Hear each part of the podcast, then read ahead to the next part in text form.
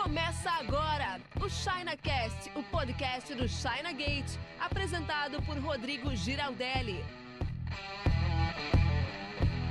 Fala importador, tudo beleza? Muita gente me pergunta sobre como funciona a importação em tempos de eleição, em ano que tem eleição. Se isso é diferente, não é diferente se afeta a importação, se não afeta, onde afeta, e é isso que eu quero falar com você aqui nesse vídeo de hoje. Bom, tempo de eleição é sempre um tempo de instabilidade, porque pode haver troca de governo, esse tipo de coisa, e é um momento onde os políticos falam pra caramba. Na verdade, a parte política não interfere muito em importação, não, porque hum, eu posso dizer isso com tranquilidade, trabalho com importação desde o ano de 2001. E vou para a China desde 2002 e de lá para cá entra governo, sai governo e a cada dois anos tem eleição e as importações vão que vão, né? O que afeta mais a importação não é efetivamente a eleição, é a economia, né? Se a economia está indo bem, se o comércio está indo bem, se o país está crescendo, independente de governante, a coisa vai bem e tem mais importação e os importadores fazem um bom dinheiro. O contrário é verdadeiro também. Quando a economia não está muito aquecida, aí a coisa não vai tão bem. Só que tem um fator que em ano de eleição, especialmente as eleições nacionais para presidente, a gente tem que ficar mais esperto. Eu acho que você já sabe, mas não custa lembrar. É a questão do dólar. Todo mundo sabe que quando você vai fazer importação, as mercadorias são cotadas em dólar. Então a gente tem um valor em dólar lá fora do Brasil. A gente aqui na China Gate trabalha mais com importação da China. Mesmo na China o dinheiro sendo renminbi, lá as cotações que a gente faz são todas em dólar. Então se o dólar está R$ reais, o custo do produto é um. Se o dólar está R$ reais, o custo é outro e por aí vai, né? Só que não é tão simples assim. Porque você não paga o produto, ou você não paga a sua importação, na verdade, você não paga a sua importação toda de uma vez. Para você fazer uma importação, você tem no mínimo três pontos de pagamento e cada ponto desse a cotação pode ser diferente, porque ela acontece em momentos diferentes. Vou te explicar. Você vai fazer uma importação da China, a primeira coisa que você vai pagar é o produto, a mercadoria, a carga que a gente fala, né? Então você paga, o chinês entrega lá no porto, no aeroporto. Beleza? Vamos falar de importação marítima, para isso ficar mais marcado e você entender melhor. Então, quando você paga o chinês, vamos supor que você vai importar, sei lá, 10 mil dólares e a cotação tá 5 reais, então você vai pagar 50 mil reais. Aí a carga é embarcada. A carga vem para o Brasil. Então, quando você vai pagar o frete, isso já é depois da carga embarcada. De repente aí, 30 dias depois que você pagou o produto. E o frete também é cotado em dólar, tá? Então você vai pagar o frete, que é cotado em dólar, de acordo com a cotação do dia do pagamento do frete.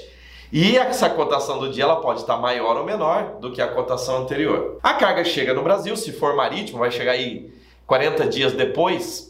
E aí você vai fazer o pagamento dos impostos. Os impostos você paga em real, só que você paga um percentual sobre o valor da carga. E como que a gente acha a base de cálculo do valor da carga? é o dólar do dia, não é aquele dólar que você pagou lá atrás, que eu citei aqui como exemplo, 5 reais. Tá? Então, se a sua carga lá atrás você pagou 50 mil reais, nesse exemplo que eu dei, né, 10 mil dólares vezes 5 aí, só para fazer conta de cabeça, e agora o dólar tá 5,20, a base de tributação da sua da sua para a base de tributação da sua importação na parte de produtos ela não é 50 mil reais, ela é 52. Então você vai pagar imposto sobre 52 mil. O contrário é verdadeiro. Vamos supor que o dólar tenha baixado para 4,80, então a base de tributação será 48 mil e não mais os 50 mil que você pagou. Então, você paga no mínimo três pontos diferentes de dólar. E para você saber o custo final, aí a gente calculando uma planilha aí para você, você vai ter um custo médio, né? De dólar referente à sua importação. Então, qual que é o problema? O problema é que em ano político, geralmente a variação do dólar ela é maior. Por quê? Porque o dólar tem uma pressão especulativa aí que as pessoas ficam comprando e vendendo dólar nos mercados mundiais aí, tô, não estou falando, falando de banco, né, desse negócio de compra e venda de dólar aí, é, a galera especula muito e se um político fala uma coisa que é negativa para a economia, que vai afugentar capitais, investimento estrangeiro, né, capital estrangeiro no Brasil, então o dólar tende a subir. O contrário é verdadeiro. Se o político que está é, em primeiro lugar, segundo lugar nas pesquisas aí, fala algo que é favorável aos, aos mercados estrangeiros, ao capital estrangeiro, então as pessoas ficam mais tranquilas e colocam mais dinheiro no Brasil e aí o dólar tende a baixar. Eu falo que dólar bom é dólar parado. Eu não gosto muito de instabilidade no dólar porque daí fica mais difícil a gente fazer previsão, né? É, e o empresário, putz, é muito bom você trabalhar com uma certa previsibilidade, né? É, então, qual que é o efeito disso em ano de eleição? Você pode fazer uma simulação de custos hoje e o dólar subir mais do que você previu é, no período da sua importação e a carga chegar mais cara. Contrário é verdadeiro, pode ser que chegue mais barato também, né? A gente viu isso recentemente no momento que eu estou publicando esse vídeo, o dólar saiu aí em dois meses de 5,50, 5,50 eu acho, para menos de 5 reais, o que é muito bom, né? Então é sinal que a sua carga vai chegar por um valor menor do que aquele que você previu. E, por fim, mas não menos importante, como você se protege disso? Você se protege disso colocando, fazendo importação de produtos com uma boa margem de lucro. Por quê? Se o dólar subir 10%, a sua carga não vai subir exatamente 10%, ela vai subir uma parte disso, uma fração disso.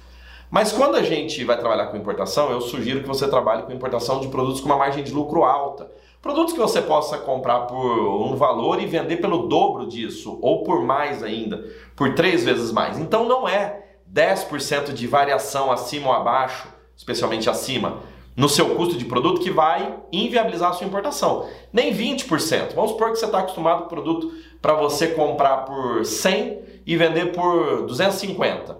Então, cara, se subir 20%, o que é muito difícil, tá? O produto vai chegar por 120 e você ainda vai vender por 250, né? Se você tivesse, sei lá, uma margem menor, mas ainda assim markup de 200%, né? markup de 100%, comprar por 100 e vender por, por 200. Pô, se, se aconteceu um negócio muito ruim e o seu, a sua carga chegar, o seu produto, o custo unitário, ao invés de 100, chegar em 120, você ainda tem uma boa margem de lucro, nesse caso 80, para vender a 120, absorvendo o prejuízo e conseguindo ainda assim é, fazer um bom dinheiro. Sem falar que muitas vezes você consegue repassar esse aumento, né? Porque o dólar sobe para um, ele sobe para todo mundo. Subiu para você, subiu o seu concorrente, subiu para todo mundo. Então isso a gente tem visto aí, especialmente em esses últimos dois anos aí de pandemia, a gente viu muito essa questão de dos importadores repassarem o custo porque simplesmente não tinham como absorver.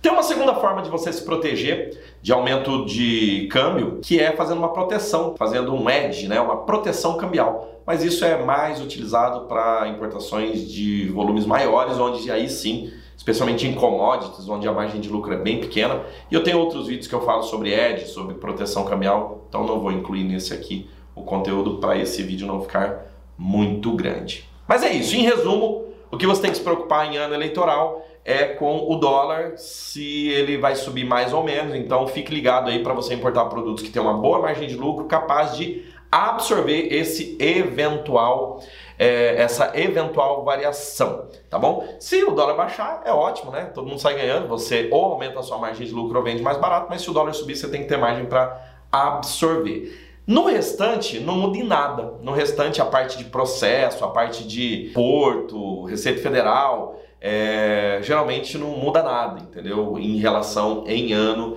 de eleição. Como eu disse, né? Eu trabalho com isso desde 2001, faz 20 anos aí, mais de 20 anos já e entra governante, sai governante, entra eleição, sai eleição e a gente continua andando aí e importando cada vez mais, fazendo o nosso caminho, né? Depender de governo, depender de político para ir bem no negócio é de fato uma furada para não dizer uma imprudência, né? Então a gente tem que fazer nosso caminho.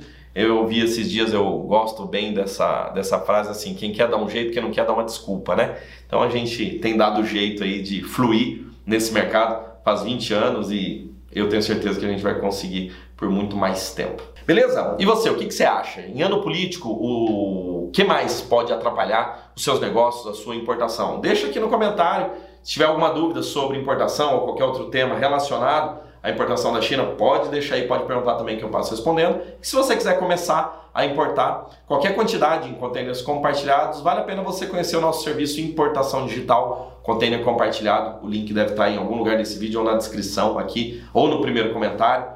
que é uma excelente oportunidade para você começar de forma fácil e de baixo custo, beleza? Então é isso. Até o próximo conteúdo. Vamos que vamos e hashtag bora importar.